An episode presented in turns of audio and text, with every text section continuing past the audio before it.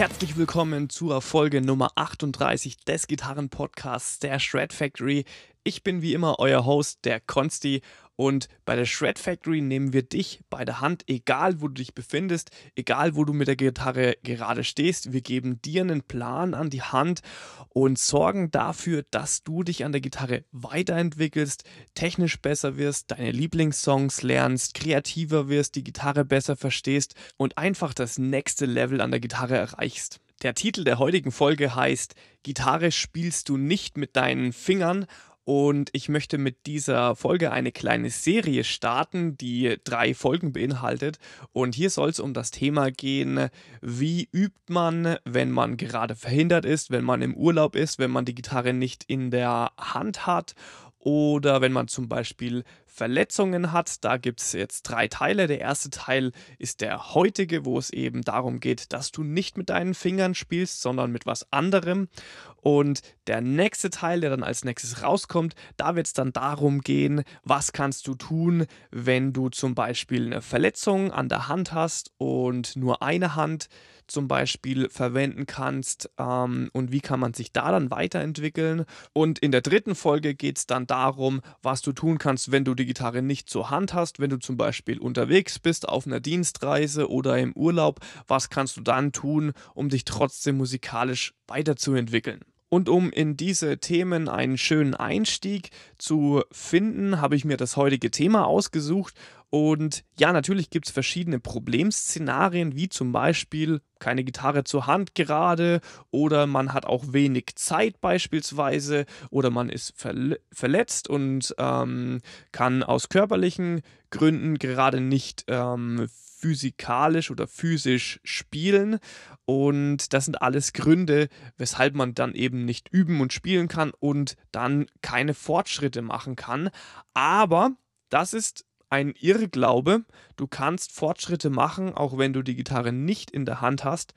Und dafür ist dann die heutige Folge auch da, um dir dann zu erklären, worauf es eigentlich ankommt, was du eigentlich entwickelst, wenn du Gitarre lernst und woran du arbeiten solltest, beziehungsweise worauf du achten musst.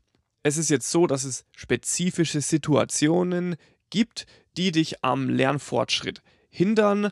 Und aber für jede Situation gibt es die passende Lösung. Es gibt immer Ideen. Und hier geht es auch darum, kreativ zu werden. Kreativität heißt nicht nur, dass ich virtuose Musikstücke schreibe, sondern Kreativität gibt es auch im Alltag. Kreativität gibt es auch im Handwerk, wenn man irgendwas baut, dass man sich ähm, Lösungen für Probleme ausdenkt, dass man das benutzt, was man gerade zur Hand hat. Und Kreativität gilt es auch im äh, Gitarrenalltag zu integrieren und dann Mittel und Wege zu finden, wie kann man sich weiterentwickeln ähm, Gerade auch wenn man wenig Zeit hat und seine Zeit effizienter nutzen muss, dann muss man sich wirklich überlegen, was kann ich tatsächlich tun, um ähm, hier und da nochmal zusätzlichen Fortschritt zu generieren. Und da gibt es natürlich sehr, sehr viele Möglichkeiten, die ich halt auch hier in diesen zwei, drei Folgen mit dir teilen möchte. Ich bin ja ein sehr großer Freund von Analogien, wie du vielleicht in der einen oder anderen Folge schon feststellen konntest. Und deswegen habe ich heute auch mal wieder eine Analogie für dich mitgebracht. Und zwar vergleiche ich das Gitarrespielen heute mal mit, mit einem Auto oder mit einem Fahrzeug. Und äh, wenn du Auto fährst, beziehungsweise wenn ein Auto fährt, dann äh, spielen da sehr viele Komponenten mit rein. Ich habe zum Beispiel einen Motor, ich habe Treibstoff, ich habe einen Antriebsstrang, ich habe ein Getriebe.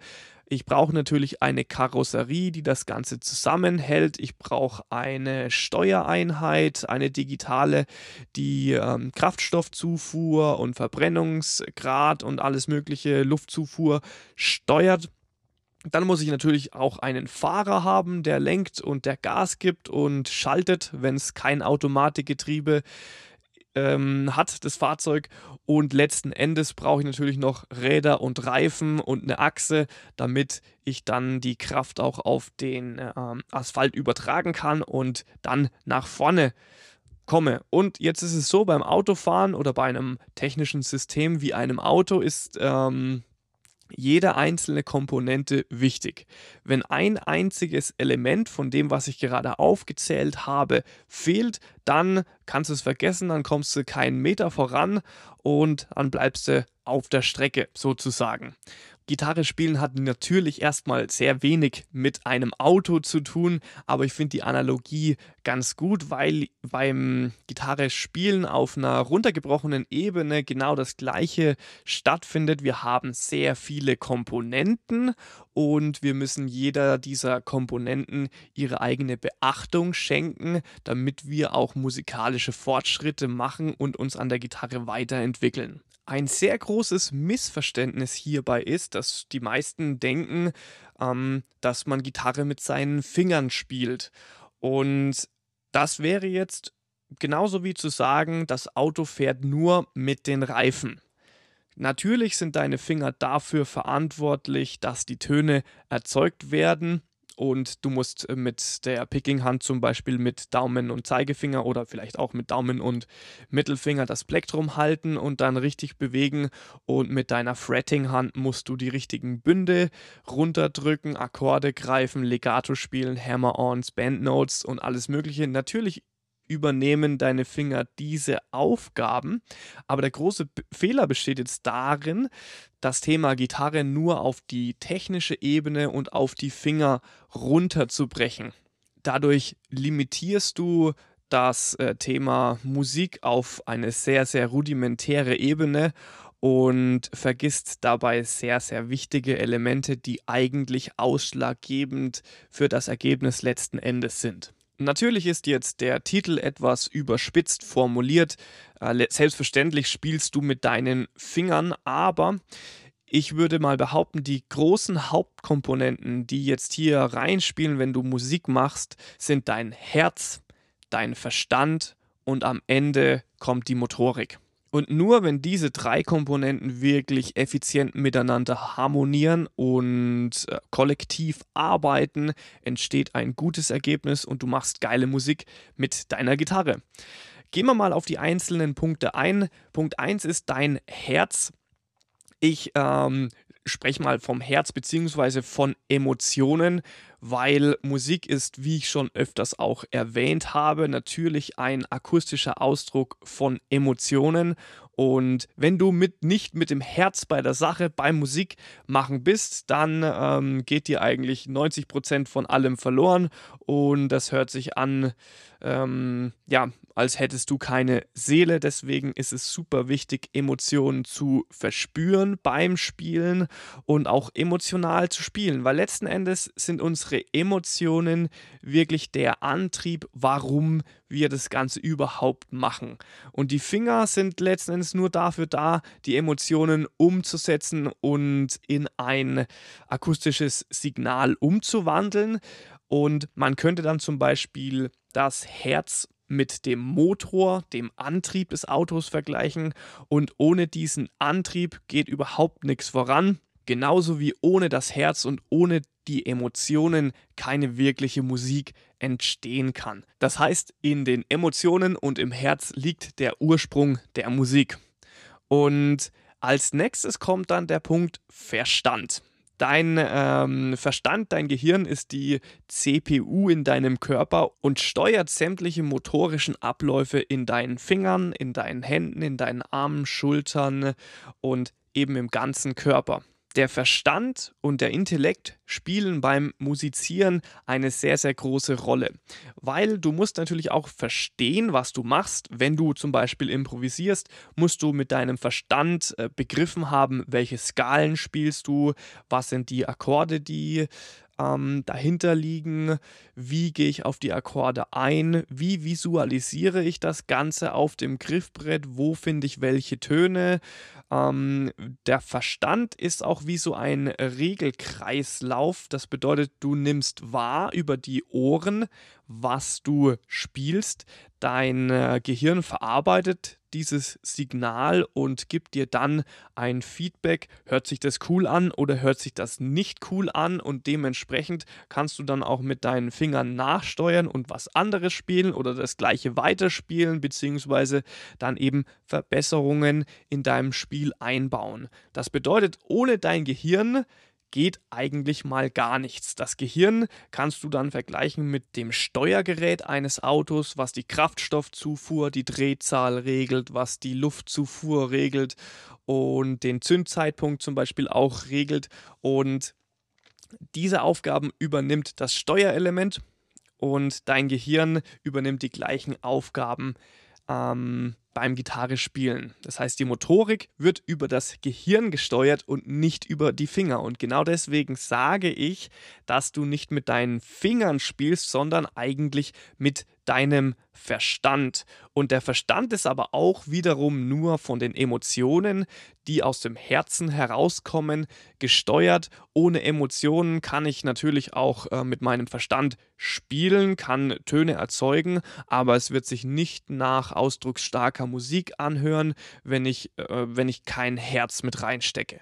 Die Erkenntnis, dass du mit deinem Gehirn spielst und mit deinem Verstand spielst, ist sehr, sehr wichtig dafür, dann daraus Ideen zu generieren, wie ich trainieren und üben kann, ohne meine Gitarre in der Hand zu haben, weil wenn wir davon ausgehen, dass Gitarre spielen oder ein Instrument spielen ein intellektueller Prozess ist, dann gibt es da intellektuelle Sachen, die man machen kann, um zu üben ohne die Gitarre oder ein Instrument in der Hand zu haben und dadurch erreicht man musikalischen Fortschritt und entwickelt sich weiter. Deswegen gibt es unendlich viele Möglichkeiten, was du machen kannst, um zu üben, ohne überhaupt die Gitarre in die Hand zu nehmen. Und darauf werde ich in der übernächsten Folge noch genauer eingehen. Der letzte Punkt in der Hierarchie ist dann deine Motorik. Und hier auch wieder, natürlich spielt man mit den Fingern, aber man spielt nicht nur mit den Fingern. Was noch natürlich mit reinspielt, sind zum einen deine Handgelenke, die beispielsweise teilweise die Picking-Bewegung verursachen oder in deiner Greifhand ähm, Vibrato und Bandnotes erzeugen können und nach dem Handgelenk kommt der Unterarm. Der Unterarm kontrolliert deine Positionierung, der Fretting und der Picking-Hand. Und letzten Endes geht es dann hoch in den Oberarm und in die Schulter. Die Schulter sollte relaxed sein, sollte entspannt sein, während du spielst und nicht verkrampfen. Und so zieht sich das Gitarrespielen dann natürlich auch durch den kompletten Körper was oftmals auch sehr wichtig ist zu verstehen, weil gewisse Probleme rühren dann vielleicht nicht von den Fingern, sondern beispielsweise von einer schlechten Körperhaltung beim Üben oder du ziehst meinetwegen die Schulter zu weit nach oben, du bist in irgendeiner Partie deines Körpers verkrampft oder verspannt, während du äh, trainierst und spielst, kommt sehr häufig vor, gerade wenn man versucht schnell zu spielen und schneller zu werden, dann verspannt man vielleicht hier oder da die eine Stelle im Körper und die Lösung des Problems kann dann unter anderem sein, dass man versucht, gewisse Spannungen und ähm, solche Sachen eben auch im Körper zu lösen, um dann das nächste Level zu erreichen. Also das Ganze nochmal zusammengefasst, Musik entsteht nicht nur durch deine Finger. Deine Finger sind letzten Endes nur die ausführende Kraft, genauso wie die Reifen auch nur dafür da sind, die äh, Kraft des Antriebs auf die Straße zu übertragen. Und so müssen eben deine Finger da die ähm, Steuerung durch dein Gehirn auf die Seiten übertragen und somit die Töne erzeugen. Und die Hierarchie ist folgendermaßen, dass zuerst die Emotion da ist, danach kommt der Verstand und die Finger sind die Execution, die dann das Ganze ausführen. Das ist wichtig zu wissen, weil es hilft uns dabei beim Üben zu identifizieren, wo sind unsere Schwachstellen und woran müssen wir arbeiten. Und was ich feststelle, ist, dass sehr viele Gitarristen sich ausgiebig auf die Technik konzentrieren. Natürlich, wir sind bei der Shred Factory hier. Hier geht es auch um Technik. Technik ist sehr wichtig, aber ohne eine mentale und emotionale Komponente mit ins Spiel zu integrieren, kommt man mittel- und langfristig dann auch nicht weit. Das war's dann zur heutigen Folge. In der nächsten Folge geht es dann darum, wie du üben kannst, wenn du eine Verletzung an der Hand hast, an der rechten oder der linken Hand. Da gebe ich dir ein paar Ideen und Tipps mit an die sprichwörtliche Hand, damit du da dann auch souverän die Situation meistern kannst und trotzdem Fortschritte an der Gitarre machst. Also bleib unbedingt dran, hör dir die nächste Folge dann an, sobald sie raus ist. Und ich bedanke mich herzlich wie immer bei dir fürs Zuhören. Ich hoffe, es war interessant und lehrreich für dich. Ich wünsche dir frohes Shredden. Du darfst dich gerne auch bei der Shred Factory mal ähm, auf Instagram kannst du mal reinschauen unter Shred Factory mit Unterstrich. Ich freue mich über ähm, Kommentare, Follower und Likes und ich wünsche dir bis zum nächsten Mal eine gute Zeit. Hau rein, let's rock, let's shred. Der Konsti von der Shred Factory.